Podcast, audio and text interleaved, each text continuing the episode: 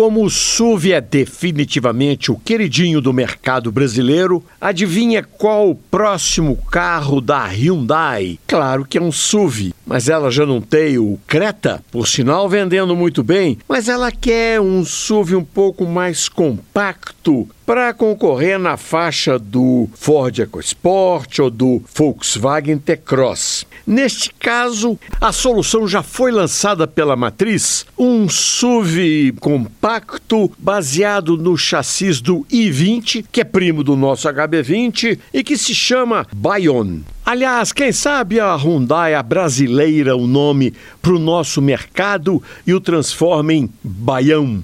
Ele deverá ter motor 1.0 3 cilindros turbo com 100 ou 120 cavalos de potência, com uma transmissão automática do tipo dupla embreagem ou manual de seis marchas.